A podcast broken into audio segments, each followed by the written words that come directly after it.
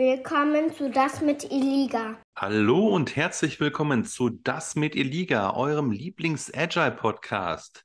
Wir sind wieder da, frisch und frech wie immer, ja. Ähm, mein Name ist Christian Gronau und ich bin Agile Coach und mir gegenüber sitzt heute wie immer gut aussehend von der Sonne Hamburgs geküsst mein lieber Agile Coach Kollege Patrick Kahl. Ich grüße dich. Moin, grüß dich. Äh, Grüße nach Nürnberg. Das habe ich lange nicht mehr gesagt. Hey, hey, schön dich zu sehen. Du bist sommerlich gekleidet in einem hellblauen Pullover, aber der Pullover.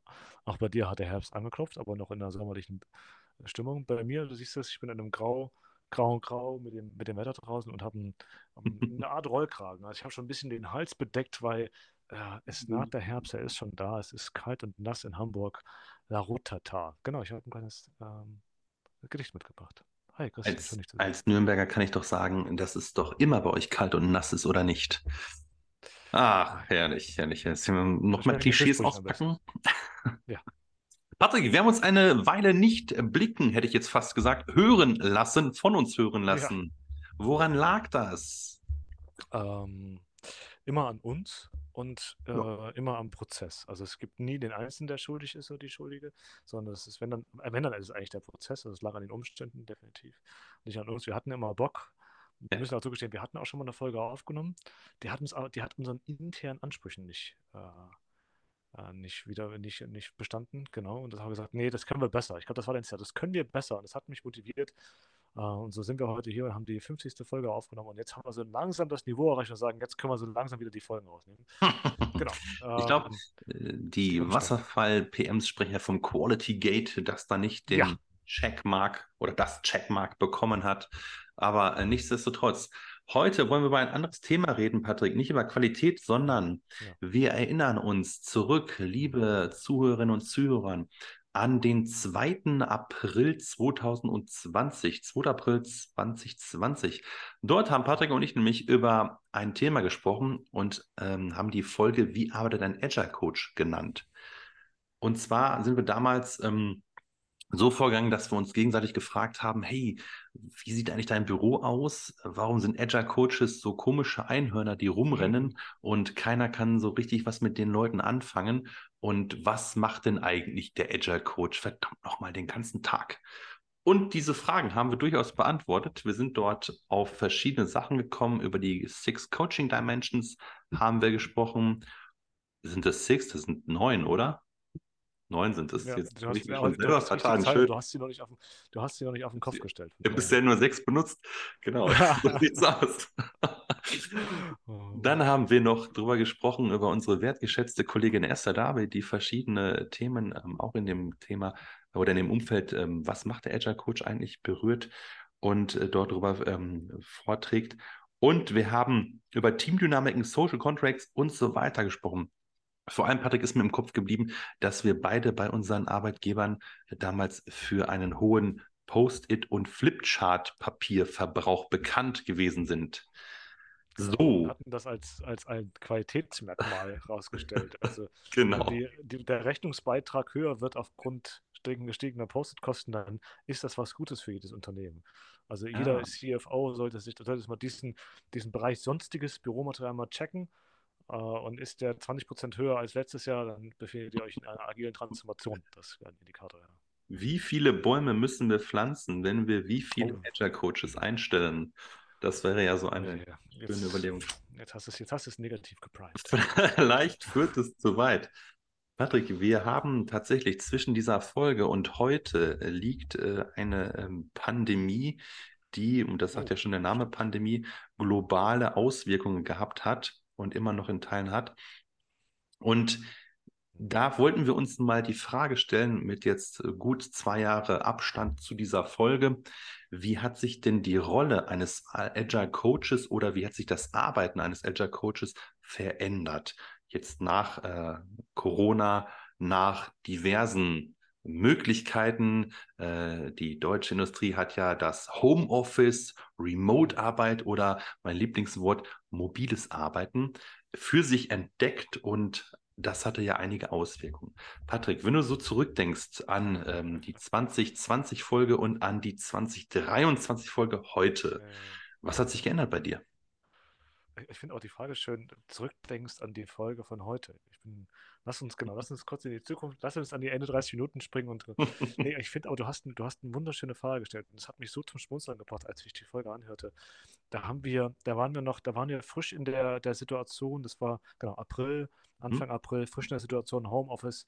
Jeder sagte, hey, das ist ein kurzzeitiger Moment. Dann haben wir festgestellt, oh, es geht doch ein bisschen länger. Mhm. Und ich erinnere mich noch, dass wir gesagt haben, hey, das ist, ähm, das, das, ein, äh, das ist Remote Agile Coaching, das wird schwierig, weil, und das ist ein Zitat aus der Folge, ähm, wie, äh, der Agile Coach ist als Trainer, also ist eine Rolle, die ein Agile mhm. Coach einnehmen kann. Und wenn wir Agile Coach sagen, meine männlich, weiblich und divers, äh, auch das hat sich geändert über die Jahre. Genau diese Geschlechtereinordnung ähm, ist vor Ort als Teil der Gruppe, ist vor Ort als Teil der Gruppe. Das mhm. waren sie da aus der Runde und das, das ist ein Muss. Anders kann man nicht coachen. Ja. Ähm, und ich glaube, was wir gelernt haben, es ist immer noch besser vor Ort zu sein. Es geht aber auch genauso im Remote-Raum zu arbeiten mit den, mit, mit guten Tools. Und ich glaube, das ist so ein bisschen das, das, das Thema mit guten Tools, mit Unterstützung von virtuellen Möglichkeiten, damit man Reaktionen, Stimmungen, Gesichtsausdrücke wahrnehmen kann und entsprechend reagieren kann, also reflektieren kann mit den Menschen. Aber ähm, es ist kein unabdingbares Element mehr äh, vor Ort sein, aber es hilft definitiv, ja. ja. Vielleicht schon eine ganz gute Überleitung, Patrick. Ja. Und zwar, wir haben ja, wenn wir jetzt mal uns in den klassischen Betrieben äh, aufhalten, gedanklich, haben wir ja eigentlich die Situation gehabt, dass Leute in der Firma in, äh, in person, wollte ich jetzt fast sagen, also vor Ort Meetings machen im Bürogebäude oder in, in Konferenzzentren sich treffen und dort ähm, vor Ort ähm, sind. Und es gab eigentlich ein Phänomen noch nicht so richtig, und zwar das Phänomen der hybriden Meetings.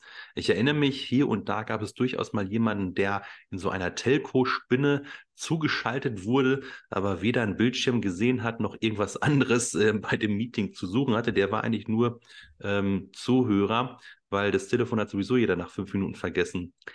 Was ist jetzt mit hybriden Meetings, Patrick? Patrick, äh, du hast jetzt gesagt, okay, ähm, ein Agile Coach kann durchaus, wenn er ein gutes Toolset hat, und wir reden jetzt wirklich von virtuellen Kollaborationsplattformen, ja, ja. ihr kennt alle ähm, Zoom, Teams, äh, Mural, Miro, ähm, Pille Palle, was alles da noch gibt. Mhm. Genau. Und was ist jetzt mit hybriden Meetings? Wie ist dort deine ähm, Erfahrung in den letzten Monaten gewesen? Ähm, meine Erfahrung ist eher, dass man es akzeptiert hat, dass man es nicht ausschließen kann. Mhm. Also es gibt es noch und ich glaube, man kann sich, man sollte die Realität nicht, man sollte sich nicht vor der Realität versperren, dass es Teil ist, dass es möglich ist. Aber in, in der, genau, aber aus meiner mhm. Sicht hat sich seit den letzten drei Jahren nichts geändert, dass ein Hybrid-Setup immer noch dysfunktional, also eher schwierig ist mhm. und kein Setup ist, was man bevorzugen sollte. Und ich kenne ein paar Prinzipien meiner Kolleginnen und Kollegen, die sagen, hey, wenn wir ein hybrides Meeting haben, dann brechen wir das ab. Entweder wir sind voll da in der Realität oder wir machen ein volles Online. Du hast immer ein, und das hat sich auch nicht verändert, trotz vieler Social Contracts und Working Agreements und you name ja. it. Und jetzt habe ich wieder viele Begriffe, englische Begriffe und da wird mich eine Person, wieder, mhm. ähm, hat sich der, der, hybride Ansatz ist kein Ansatz, den man verfolgen soll, weil es schwierig. Du hast immer eine Nuance zwischen unterschiedlichen äh, Entscheidungsgremien, äh, Entscheidungsnuancen, ein, ein, Mächteverhältnis, die, die im Raum sind, sind meist lauter präsenter als die, die im Telefon sind. Das heißt, das kann man nicht, kann man ja. nur schwer ausgleichen. Ja. Ist es denn, um mal eine kleine Ursachenforschung dort ähm, zu machen, geht es denn darum, oder warum sind die Leute dann nicht präsent? Liegt es daran, dass diejenigen, die im Raum sitzen, das vielleicht nicht gelernt haben, äh, hybride Teilnehmer, also Teilnehmer, äh, sag mal, Remote-Teilnehmer dazu zu holen? Oder ähm, ist es einfach, dass wir als Menschen anders ticken und uns eher mit einer Person ähm, mehr beschäftigen, unterbewusst, die uns gegenüber sitzt, als jemand, der vielleicht auf einem ähm, großen Fernseher vor uns sitzt? Ich denke, also jetzt, ähm, ich bin weder Sozialforscher noch. Biologe mhm. oder Verhaltensforscher, aber in dem, was du sagst, wenn ich, wenn ich auf mich schaue, was es mit mir macht, wenn ich, also wir begegnen uns gerade, aber das ist individuell. Ich glaube, das ist besser, als wenn man in die Gruppe schaut. Ich glaube, wenn man, wenn man äh, Menschen äh, es ist ja nicht nur das, das Sehbare und das Hörbare, mhm. sondern man bekommt ja auch vieles in der Interaktion spürbar durch Gerüche, das was Esther Derby auch beschreibt, ja. mit. Und das sind halt nicht nur das Sehen und das Hören, sondern das ist viel mehr, das sind Sinne, die man, äh, die man da, die man mit nutzt. Und ich glaube, meine Annahme ist, dass das einfach nicht möglich, äh, dadurch, dass es nicht möglich ist, dass man dadurch in eine in eine, eine, Art Abgestumpftheit kommt, die jetzt nicht negativ gemeint ist, sondern einfach, dass man ganz rational auf einen Bildschirm schaut und dass man es nicht verarbeiten kann, dass dahinter ja. ein Lebewesen, ein, ein Mensch steckt, mit dem man wirklich interagieren kann. Das macht es, glaube ich, so ein bisschen, das ist meine Annahme, das, wenn ich jetzt in mich reinschaue, was da passiert. Ja. Mhm, okay, verstanden. Aber kein weiter. Patrick, wenn wir uns noch einmal kurz diese Folge vom April 2020 ja. ähm, in den Hinterkopf rufen. Ich habe dich dort gefragt, wie sieht dein Arbeitsplatz aus? Ja, Hat sich da etwas geändert äh, zu heute? Oh, interessanterweise schon, weil, weil sich auch meine Rolle ein bisschen geändert hat. Mhm. Ähm, ja, genau, ich habe einen Rollenwechsel hinter mir. Ich bin äh, jetzt im Bereich der äh, Management Führungskraft tätig und da hat sich schon ein bisschen was geändert. Die Anzahl an Sticky Notes hat sich geändert. Ähm, und mein, mein Kanban-Board hat sich vom realen Raum in, die, in den virtuellen Raum auf ein Miroboard begeben. Also es gibt es noch, aber es ist eher virtuell zugänglich. Und wir nutzen auch andere Tools, um andere Themen zu besetzen. Also ja, es hat sich ein bisschen was getan. Wir sind digitaler geworden, das definitiv. Ich bin jetzt hier in einem etwas kahlen Büro, glatten Büro, das viel, also ich nutze viel digitale Räume, weil ich zwischen diesen Räumen hin und her springe.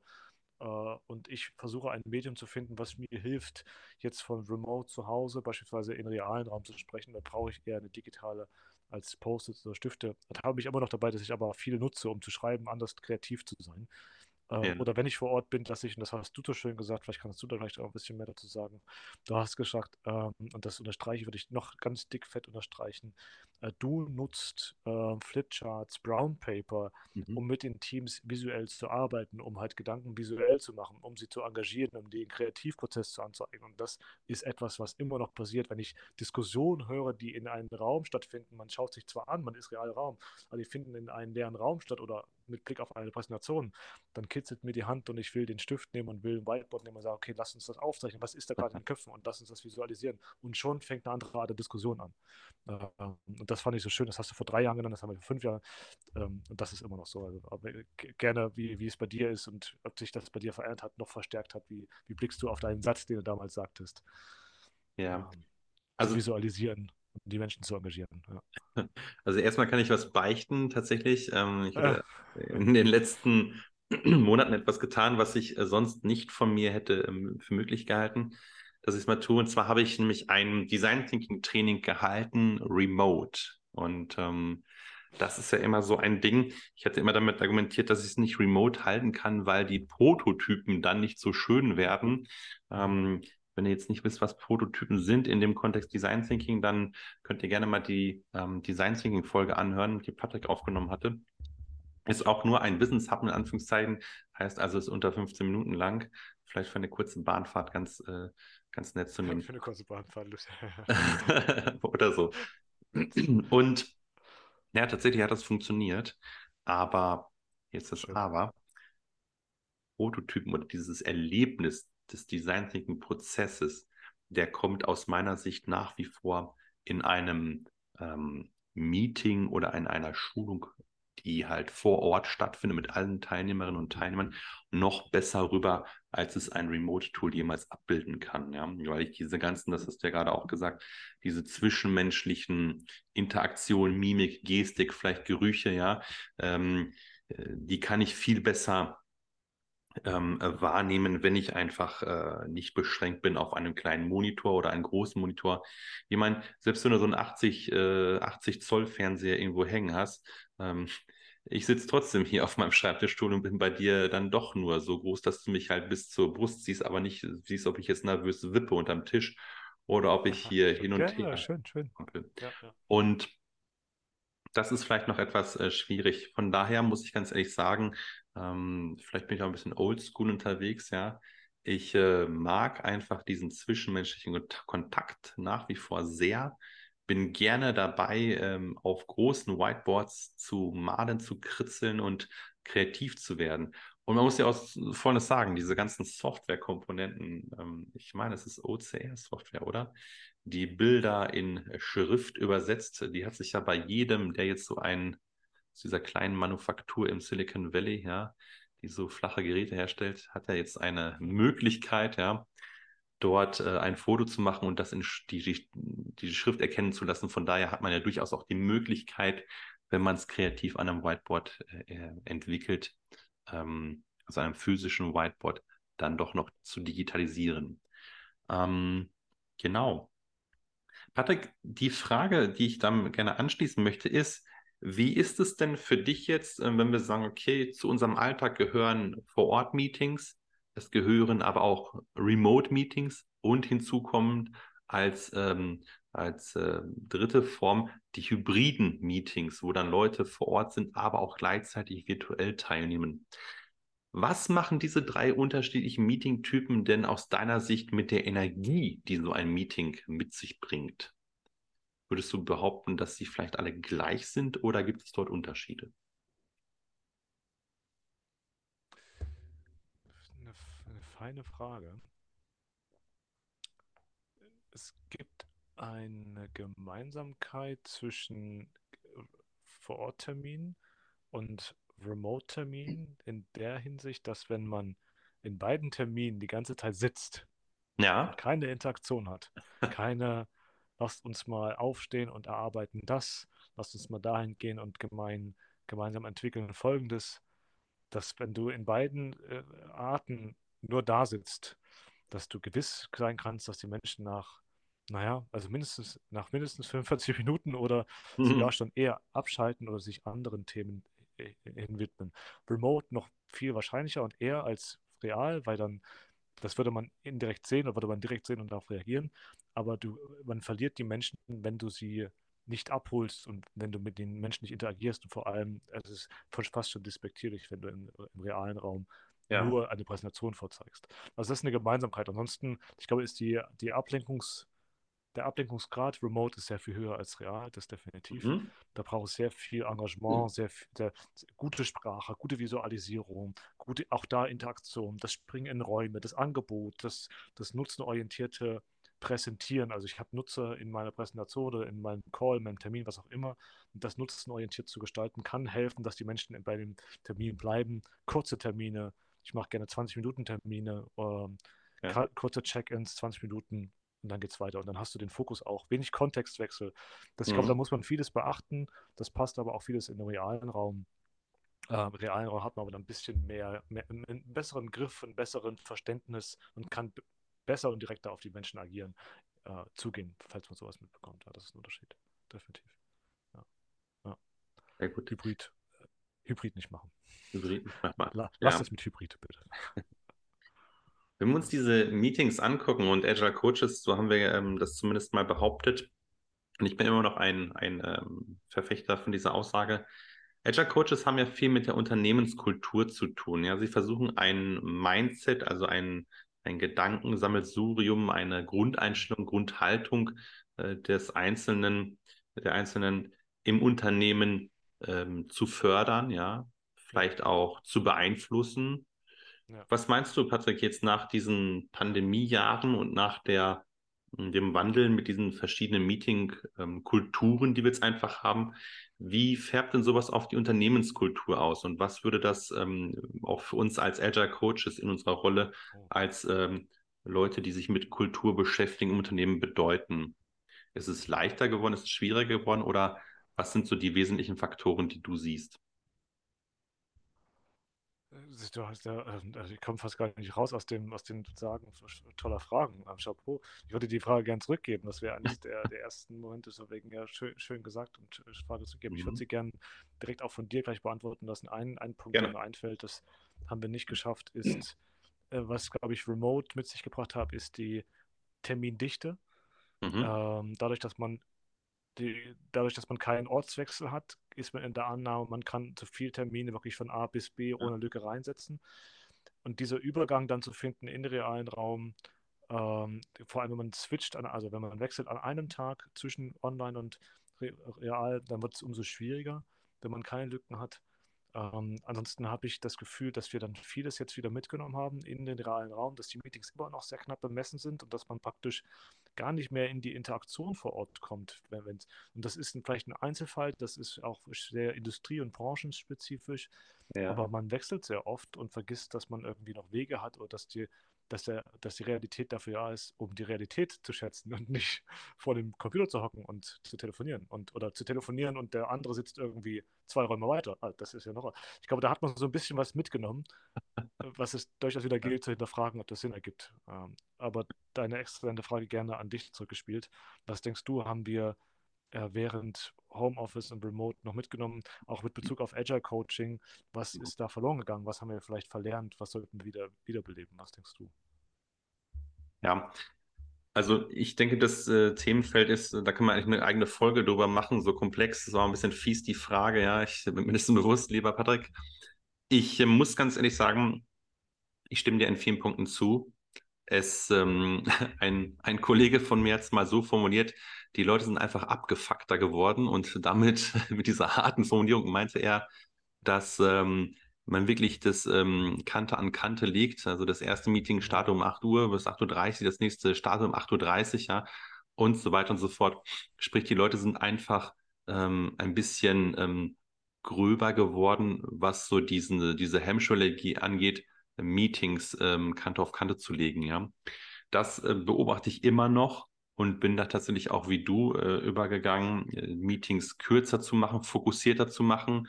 An unsere Zuhörer vielleicht jetzt hier der Tipp. Wir haben ja ein Meeting, äh, pardon, wir haben einen Podcast aufgenommen und haben über den Powerful Start geredet, also wie man fokussierte Meetings gleich aufsetzen kann und die Leute involvieren kann. Das finde ich wird in vielen Meetings immer noch nicht beherzigt. Ja, also die Leute sind einfach, die treffen sich, um sich zu treffen. Man könnte bei einigen Kalendern den Anschein äh, oder den Eindruck haben, äh, nach dem Motto, je mehr Meetings ich habe, desto wichtiger bin ich. Ja. Aber ähm, das ist halt schwierig.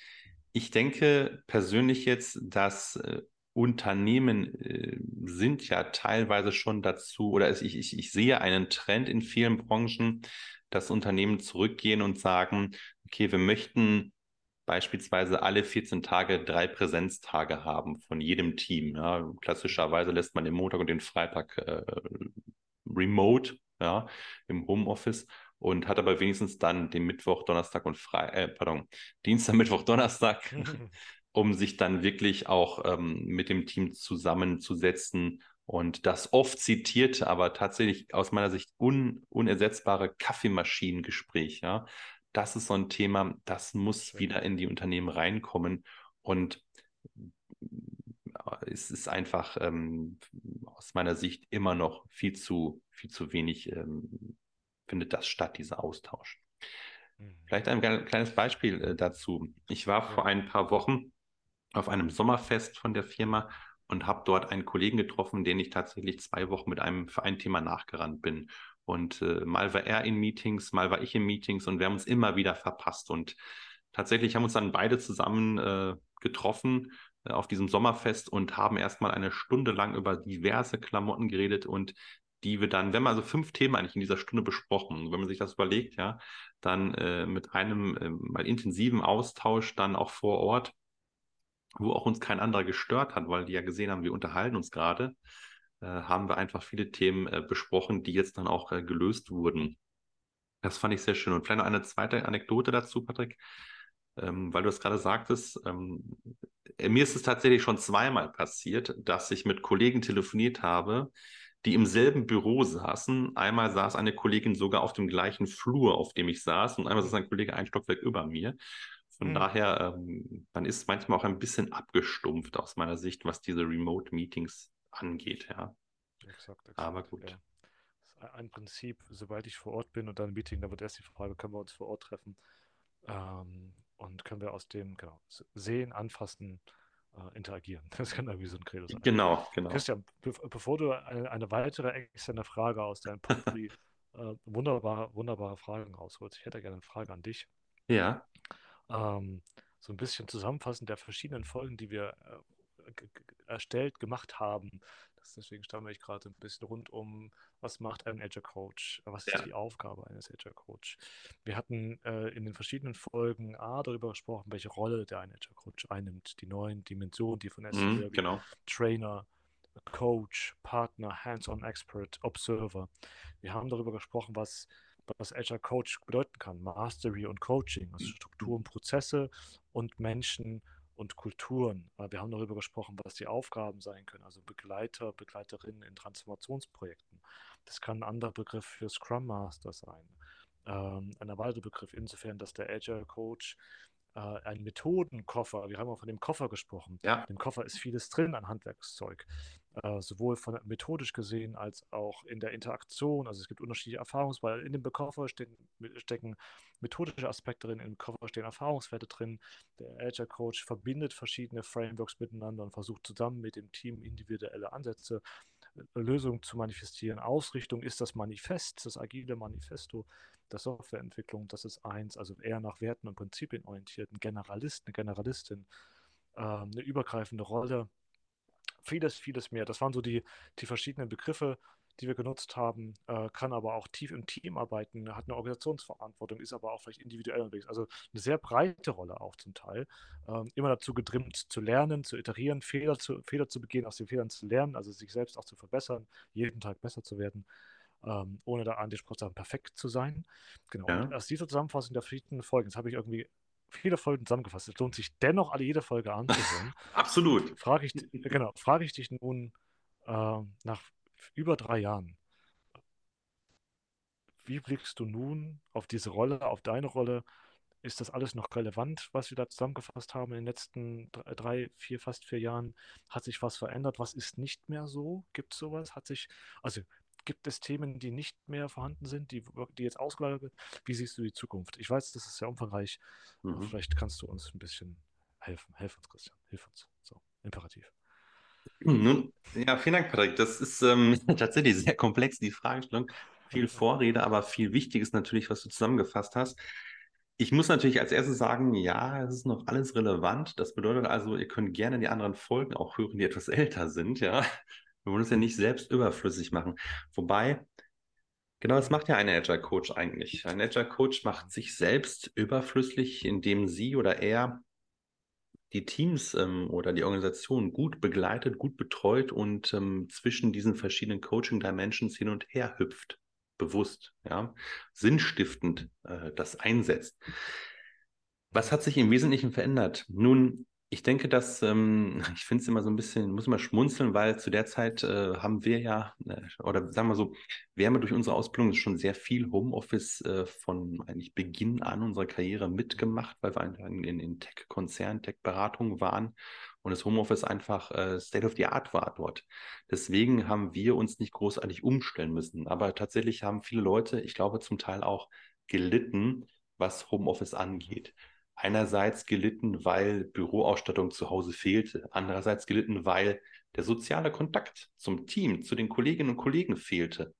Und was äh, ich für die Zukunft mir wünsche, ist einfach, dass wir Leute, die halt genau solche Herausforderungen haben, ernst nehmen, das frühzeitig erkennen, auch als Teamleiterin, als Teamleiter, als Vorgesetzter, wie auch immer, oder auch als Kolleginnen und Kollege erkennen, den Leuten Hilfe anbieten und ähm, für ein Miteinander einstehen. Bedeutet also, als Team bin ich ja auch jetzt ein Team, wo ich mit dir telefoniere, Patrick. Wir sind privat eigentlich jetzt hier bei dem Podcast, aber tatsächlich bin ich immer noch Teil eines Teams, das ich dann äh, entsprechend morgen wieder auf der Arbeit treffe, ja, und so weiter. Und da sollte man definitiv die Sensibilität haben, ähm, zu ähm, merken, ob es seinen Kolleginnen und Kollegen gut geht in diesem Setting oder nicht, ja, und dann einfach mal nachzufragen. Das andere Ding, was ich noch ähm, mir immer wieder vor Augen führe, ist einfach die Unternehmenskultur. Wir haben es gerade schon kurz angesprochen. Unternehmenskultur, wie entwickelt sich das weiter? Wie schwierig kann es auch sein für Leute, die neu in ein Unternehmen kommen, ja, und die Kultur mitprägen wollen, sie aber erstmal kennenlernen müssten. Aus meiner eigenen Sicht es ist so, wenn ich remote unterwegs bin, dann brauche ich viel, viel länger die Unternehmenskultur kennenzulernen, ja. Äh, na klar, sagt man am ersten Tag jemand, wir siezen uns hier oder wir duzen uns hier, ein Teil, ja. Aber wie geht man mit Konflikten um, ja? Wie ist die Fehlerkultur? Wie ist äh, die Belohnungskultur? Wie sind tausend andere Sachen, die wichtig sind, um als Mitarbeiter und Mitarbeiterin eine Unternehmenskultur zu leben, ja, und zu erweitern. Und das finde ich, da ist ein erster Schritt schon dieses vor Ort, wir treffen uns alle 14 Tage etc., schon in die richtige Richtung gedacht. Aber es hat, glaube ich, noch viel, viel mehr Facetten und ähm, Unternehmenskultur kannst du auch mit keinem Whiteboard äh, remote irgendwie befriedigen oder ähm, anders hochleben lassen. Ja. Und vielleicht abschließend, ich habe ähm, natürlich, wir sind ja bei LinkedIn, da posten wir auch oft unsere neuen Folgen. Und ich habe neulich eine, eine Anfrage bekommen, eine Jobanfrage, ja. Hey, Christian, hier kannst du Agile Coach werden 100% virtuell. Du musst nicht einen langweiligen Tag im Büro verbringen. Das war der O-Ton dieser, dieser, ähm, dieser Offerte an mich, ja. Und ich habe mir gedacht, wie dumm kann man eigentlich sein, sowas jemand zu schreiben, der mit Herzblut dafür einsteht, Leute äh, mit, mit Menschen zu arbeiten und einfach gerne vor Ort ist und auch solche Meetings moderiert und mit Leuten Problemen ähm, gegenübertritt und an Lösungen arbeitet. Ähm, von daher, ich möchte keinem Remote Coach zu nahe treten. Wenn man möchte, dann kann man das gerne machen. Aber ähm, naja, vielleicht mal an die Headhunter da draußen, wenn jemand schon viele Fotos von sich hat, ja, auf einem Profil, wo er vor, offensichtlich vor Menschen redet, ja, ähm, die physisch in dem gleichen Raum sind, dann zu locken mit, hey, du musst nie wieder einen langweiligen Tag im Büro bringen. Ganz ehrlich, das kommt immer so ein bisschen auch auf den Einzelnen an, ob der Tag langweilig wird im Büro oder nicht, ja. Aber sei es drum. Patrick, jetzt habe ich viel geredet, aber es war eine sehr lange Frage von schön, dir. Schön, schön, schön, schön. ähm, so darf es sein. So genau. Sehr cool. cool ich merke aber, viel. vielleicht können wir das nice. ja dazu sagen, Patrick. Ich merke schon, dass wir viel noch hier zu erzählen haben, dass wir uns auch viel weiterhin austauschen möchten über die Themen. Und ähm, denke, das ist ein ganz guter Auftakt gewesen für unsere Comeback-Folge. Oh ja. Das ist, äh, ich habe gerade im Kopf, das ist kein Abschied. Das könnte man auch sagen, das ist eine schöne Zusammenfassung der letzten Jahre, aber es ist kein Abschied, das ist ein Wertschätzen der Jahre. Und der Blick nach vorne, ich glaube, da ist noch viel möglich. Das, das hat sich auch herausgestellt, dass das Thema Agilität, ähm, vor allem, genau, dass das Thema Agilität, meinen ehemaligen Chefchef -Chef zu zitieren, nicht nur eine Sau ist, die durchs Dorf getrieben wird, sondern durchaus zu einem stattlichen Stadtteil etabliert hat, der mehr und mehr Raum einnimmt uh, und zur Lebenskunst, zur Lebenskultur wird und auch dazu beitragen können, dass Unternehmen wirtschaftlicher werden, nachhaltiger werden, dass Unternehmen äh, dazu am Markt etabliert bleiben, dass Unternehmen fröhliche, glückliche Mitarbeitende haben und somit fröhliche und glückliche Kunden. Das ist durchaus eine, eine Gleichung, die Sinn ergibt und wofür ich auch einstehe. Glückliche Mitarbeitende erzeugen glückliche Kunden. Ähm, und das ist irgendwie mein, dafür brennt mein Herz und meine Überzeugung sind die Werte und Prinzipien, die mit Agilität einhergehen. Genau, ja. Sehr schön. Ein schönes schön. Schlusswort, wie ich finde, mein Lieber. Mhm. Ähm, wir möchten nochmal darauf hinweisen, erstmal bedanken wir uns natürlich fürs Zuhören. Das mit iliga.de ist die Internetseite, die wir haben, unsere Website. Dort könnt ihr alle Folgen, unsere Iliga Playlist, unsere Iliga Podcast Playlist äh, nochmal nachrecherchieren, welche Folge mit ähm, was für ein Thema wir überhaupt äh, schon veröffentlicht haben und lest es gerne nach. Unter der Sek wie heißt diese, diese Rubrik, Patrick? Wissen, ja, Wissen, genau. Dort sind nochmal wichtige Themen, wenn ihr zum Beispiel Teamkonflikte gerade lösen möchtet oder Teams in neue Teams reinkommt. Social Contract, teilweise ähm, klassisches Projektmanagement aus dem agilen Gesichtspunkt natürlich, keine Sorge. Backlog Refinement, Planning etc. findet ihr auch dort. Und ähm, wenn ihr ganz frech seid, dann könnt ihr uns auch eine Mail schreiben an hallo at das mit iliga.de und äh, eine Frage stellen oder äh, sagen, wie toll Patricks Stimme heute vor dem neuen Mikro klingt.